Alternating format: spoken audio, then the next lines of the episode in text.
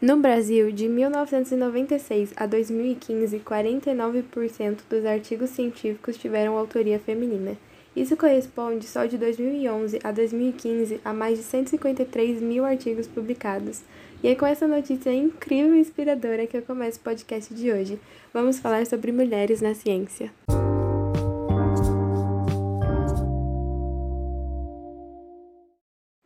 Sei vocês, mas eu, como mulher apaixonada por conhecimento e como alguém que quer trabalhar com ciência, fico muito feliz de saber que outras mulheres fizeram história e se empenharam passando por cima de todas as dificuldades para que hoje eu pudesse ter uma oportunidade, sabe? Se você parar para observar, durante toda a história, as mulheres sempre sofreram para poder estudar, para poder fazer ciência. E hoje, muito do que é ensinado nas escolas, nas universidades, veio da mente de uma mulher muito do que a gente usa, do que a gente tem em casa foi desenvolvido por uma mulher. E a gente precisa valorizar mais isso. Então, se você é cientista e está me ouvindo agora, eu já deixo aqui meu muito obrigada. E se você é uma futura cientista, eu te dou todo o meu apoio. Estamos juntas nessa. Bom, eu quero compartilhar com vocês grandes mulheres de diversas áreas do Brasil e do mundo que fizeram ciência, mulheres importantes que lutaram muito e que muitas vezes são ofuscadas. Então, vamos lá! Voltamos para 1 de dezembro de 1913, quando nasceu Mary Ainsworth, em Ohio, nos Estados Unidos. Ela foi uma psicóloga que fez parte do desenvolvimento de uma das teorias psicológicas que mais ajudaram a compreender o desenvolvimento social inicial, a teoria do apego. Esses estudos mostram que as crianças possuem um comportamento exploratório inato, mas quando se sentem em perigo, a primeira reação é procurar a mãe. Essa teoria foi inicialmente criada por John Bowlby, mas Mary Ainsworth adicionou um novo conceito, a situação estranha, que geralmente funcionava por meio de experimento assim. Uma criança, junto com sua mãe, era colocada em uma sala cheia de brinquedos. Um tempo depois, um estranho entrava na sala e a mãe saía, e a criança ficava com o estranho. Depois a mãe voltava e mais tarde a mãe e o estranho saíam da sala, deixando a criança sozinha. E depois o estranho entrava outra vez. A partir desse experimento, foi possível avaliar as reações e interações ocorridas entre a figura de apego, que no caso era a mãe, e a criança. A Mary também introduziu novos conceitos para aplicar a teoria do apego em adultos, criando quatro tipos de apego: o seguro, o evitante, ambivalente e desorganizado. Depois você pode estudar mais a fundo para ver com qual você se identifica mais. Ela também concluiu, a partir de observações que fez em Uganda, que existem padrões diferentes de ligação entre as crianças e suas mães ao longo dos primeiros anos de vida das crianças. Esses padrões podem ser manifestados pelo conforto, segurança, tensão ou conflito. Ela foi uma das pessoas fundamentais para que hoje a comunidade científica pudesse compreender o desenvolvimento da criança e a relação maternal. Ainda no campo da psicologia, temos Anna Freud, que é filha do Freud, aquele lá que explica tudo. Ela nasceu em 1895, na Áustria. Ana era educadora infantil, mas infelizmente, ao contrair tuberculose, teve que deixar esse cargo. Mas foi nesse período, em 1918, que a coisa aconteceu. Ela começou a contar seus sonhos para o seu pai, e conforme ele foi analisando esses sonhos, Ana desenvolveu um interesse por psicanálise. Mais para frente, em 1936, ela publicou um livro muito importante sobre os mecanismos de defesa do ego. Ok, nessa parte eu vou explicar algumas coisas para vocês. O ego é uma instância psíquica da mente. Na teoria freudiana, assim como existe o consciente, o pré-consciente e o inconsciente, existe o id, o ego e o superego, que são como se fossem camadas da mente. O id busca tudo aquilo que traz prazer, ele não tá nem aí pro redor, é meio inconsequente. É como se fosse uma pessoa mimada. Por exemplo, quando o bebê quer comer ou então quer atenção, o id faz esse bebê chorar até conseguir o que ele quer. O ego considera que existem outras pessoas além de si próprio, que também possuem necessidades, ele dá aquele feeling de pensar duas vezes antes de fazer alguma coisa. O superego traz a moralidade, os ideais impostos por nós, por nossos pais e pela sociedade no geral. Ele que vai julgar o que é certo e o que é errado. E existem alguns conflitos com o id e o superego. E Ana foi responsável por identificar e escrever sobre os mecanismos de defesa que o ego usa para aliviar essa tensão, que é a negação, o deslocamento, a intelectualização, a projeção, a racionalização, a forma reativa, a regressão, a repressão e a sublimação. Além disso, ela teve um grande prestígio também na área da psicanálise infantil, observando que existem diferença entre os sintomas vistos em crianças e em adultos. Ela acreditava que não era a criança quem devia ser analisada, mas sim o contexto e as relações é, que são responsáveis pelo desenvolvimento infantil. Ela também defendia que os pais deveriam conhecer a psicanálise para educar seus filhos. Em 1938, por causa da invasão nazista, Ana e sua família se mudaram para a Inglaterra. Em 1941, em Londres, ela ajudou na criação de um lar adotivo para crianças desabrigadas, onde aplicava psicanálise.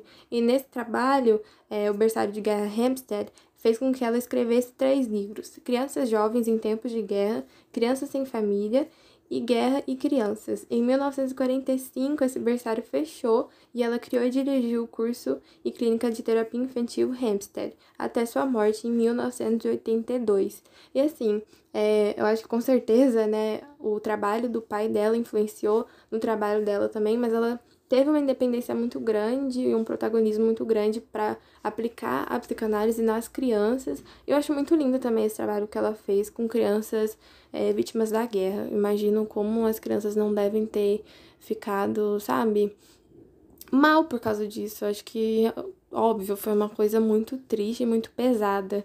Acho que se é pesado para uma pessoa adulta, imagina para uma criança, sabe? Partindo para o lado mais ciências exatas da coisa, temos a surpreendente Augusta Ada Byron King, mais conhecida como Ada Lovelace, que foi nada mais, nada menos que a primeira programadora do mundo. Ela é responsável pelo primeiro algoritmo que foi usado por uma calculadora chamada de máquina analítica, o mais próximo do que seria de um computador no começo do século XIX. E olha só, gente, que triste. Ela é filha do Lord Byron, um escritor é, britânico muito influente no romantismo. Só que quando ele ficou sabendo do nascimento dela, ele ficou muito triste pelo fato de não ser um menino. Então, quando ela tinha apenas algumas semanas de vida, ele simplesmente disse para a mãe dela o seguinte: Ó, oh, vou continuar meu lance aqui. Ele tinha uma, uma outra mulher, uma outra paixão. E falou pra mãe dela: vou continuar e você segue sua vida e leva a criança com você. E depois disso, a Aida nunca mais viu o pai dela. Sério, gente, que horror. Péssimo. Mas ela arrasou, uma mulher muito inteligente. Tudo isso rolou em 1853, gente. Ela começou a aprender matemática com 4 anos. Sério, fantástica. Agora nós vamos diretamente para a NASA falar da maravilhosa doutora Patricia Collins, uma psicofisiologista que foi a primeira mulher afro-americana a ser treinada como cientista astronauta. Ela ajuda os astronautas a se adaptarem melhor no espaço, estudando os efeitos da gravidade na fisiologia e no desempenho humano. Ela investigou problemas psicofisiológicos enfrentados no espaço lá nos anos 1980 e sua pesquisa resultou no Autogenic Feedback Training Exercise, patenteado pela NASA. Esse método e sistema é usado para treinar as pessoas para monitorar e controlar voluntariamente uma variedade de respostas fisiológicas, podendo assim reduzir os sintomas do enjoo e do estresse que é causado no, no espaço. Por esse trabalho incrível, doutora Collins recebeu muitos prêmios, incluindo o Prêmio de Realização Individual da NASA, o Prêmio de Engenharia Negra do Ano, o Prêmio Nacional de Tecnologia de Mulheres de Cor e muitos outros. E já que estamos falando sobre a NASA, não posso deixar de citar Dorothy Vaughan, Mary Jackson e Katherine Johnson. Elas fizeram parte de um grupo de mulheres que trabalhavam como computadores humanos. Esse grupo era dividido em duas equipes, uma com mulheres negras e outra com mulheres brancas. Elas faziam o mesmo trabalho, que era calcular manualmente equações para que as viagens espaciais pudessem acontecer, mas as mulheres afrodescendentes recebiam salários muito menores e precisavam usar ambientes da NASA reservados só para negros. Sério, gente, chega assim, dói pensar no tanto que essas mulheres sofreram.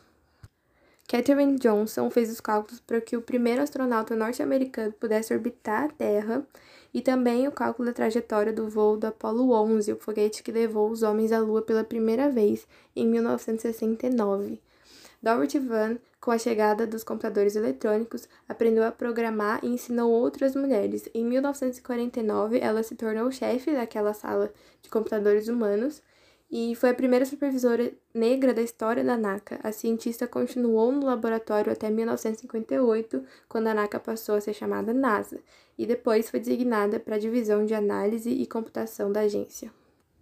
Mary Jackson, depois de dois anos trabalhando no grupo de computadores humanos, foi trabalhar no túnel de pressão supersônico, um túnel de vento com 60 mil cavalos que era capaz de explodir quase qualquer coisa é, com ventos próximos ao dobro da velocidade do som. Mas, para poder fazer os experimentos dentro desse túnel, ela precisou entrar em um treinamento é, que aplicava matemática para engenharia. Só que as aulas eram realizadas em uma escola segregada e ela precisou de uma permissão especial para estudar no meio dos alunos brancos. É muito triste, gente, sério, muito triste mesmo. Mas em 1958, ela se tornou a primeira engenheira mulher e negra da NASA. Tem um filme chamado Estrelas Além do Tempo que conta a história dessas três cientistas. É muito lindo e chegou a ser indicado a três categorias do Oscar: de melhor atriz coadjuvante, melhor roteiro adaptado e melhor filme. Agora, nosso rolê nacional, vamos falar sobre as mulheres que fizeram ciência aqui no Brasil, nessa terra de Veracruz. Vamos começar com a doutora Anice da Silveira, que eu particularmente amo de paixão, uma inspiração para mim. Ela foi uma médica psiquiatra que atuou na terapia ocupacional e revolucionou o tratamento de doenças mentais no Brasil, inserindo a arte.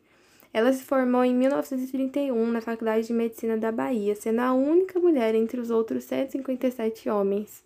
Em 1944, ela ingressou no corpo clínico do Centro Psiquiátrico Nacional Pedro II, no Rio de Janeiro.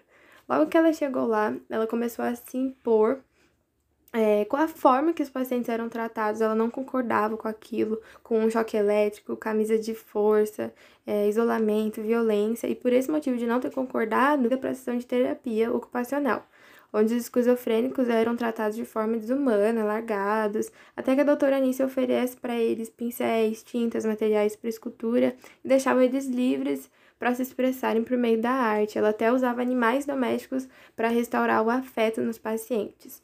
Ela também foi responsável pela introdução da psicologia analítica no Brasil. Nos desenhos dos seus pacientes, ela observou uma figura que parecia constantemente, e ela associou essa figura às mandalas referidas por Jung, o, é, o pai da psicologia analítica, um psicólogo e psicoterapeuta suíço. Para ele, as mandalas se mostravam como tentativas do inconsciente de buscar uma cura para a nossa forma interna. Então, em 1954, a doutora Anice juntou as fotografias de alguns desenhos e enviou junto com uma carta para ele. E ele respondeu, confirmando a suspeita da Anice, e eles começaram a trocar cartas. Inclusive, nessa primeira carta que o Yang respondeu, ele chamou a Anice de doutor, pois pensou que era um, um homem. Sabe, gente, é difícil ser uma mulher na ciência. Ela também criou o Museu de Imagens do Inconsciente no Rio de Janeiro, reunindo as obras dos seus pacientes. Indo para uma vibe mais naturalista, temos Graziela Maciel Barroso, conhecida como a primeira dama da botânica no Brasil. Aos seus 30 anos, ela trabalhou como estagiária no Jardim Botânico do Rio de Janeiro. Em 1946, ela começou a trabalhar lá, se tornando a primeira mulher a fazer o concurso para naturalista do Jardim Botânico. Com 47 anos, ela começou a cursar biologia na atual UERJ e com 60 anos defendeu seu doutorado na Universidade Estadual de Campinas, a Unicamp. Que isso sirva de inspiração para gente que é jovem e pensa que vai morrer se não entrar na universidade com 17 anos. Mais de 25 espécies vegetais identificadas nos últimos anos foram batizadas com o nome dela, e ela também foi a única brasileira a receber nos Estados Unidos um prêmio muito doido aí para botânicos muito dedicados na formação. Ela foi professora nas universidades federais do Rio de Janeiro e de Pernambuco também, na Universidade Estadual de Campinas e na Universidade de Brasília. Ela também escreveu dois livros adotados como referência para os cursos de botânica e infelizmente acabou falecendo um mês antes da sua posse na Academia Brasileira de Ciências, em 5 de maio de 2003. Mas deixou um legado maravilhoso, né? Falando em física, Marcele Soares Santos, de 37 anos, nascida em Vitória, graduada em física na Universidade Federal do Espírito Santo, fez mestrado e doutorado em astronomia na Universidade de São Paulo, a USP. Ela é professora na Universidade Brandeis, em Massachusetts, e pesquisadora no Fermilab, um dos mais importantes laboratórios de física de partículas do mundo.Ela também ajudou na construção de um dos maiores detectores de luz, uma câmera de 570 megapixels que está instalada em um telescópio lá no Chile e mapeia 300 milhões de galáxias do projeto que ela coordena, o Dark Energy Survey, que estuda a natureza da energia escura, que supostamente é responsável pela aceleração da expansão do universo. Gente, assim, passada. Ainda em astronomia, por fim, mas não menos importante, Micaele Gomes, de 16 anos, que no dia 7 de janeiro de 2021 descobriu um asteroide. Gente, um asteroide. Ela faz o terceiro ano do ensino médio na rede pública de São José dos Campos, a minha cidade, e também faz parte do projeto Caça Asteroides, ligado à Universidade Estadual de São Paulo, a Unesp. Esse projeto foi selecionado pela NASA, entendeu? É, com a proposta de contar com a cooperação de cientistas e cidadãos do mundo inteiro para descobrir coisas sobre o universo. Esse asteroide que ela descobriu agora vai ser estudado, né? É, vai ter a rota e as características analisadas por astrônomos profissionais.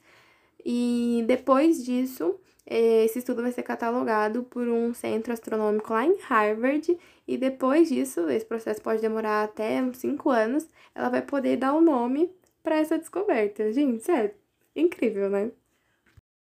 Bom, gente, por hoje é só. Eu espero de verdade que vocês tenham gostado. Eu amei compartilhar essas coisas com vocês. E se você é uma mulher, eu espero que tudo que eu te falei dê esperança para você de pensar, caraca, eu posso fazer ciência também. Sim, nós podemos muito.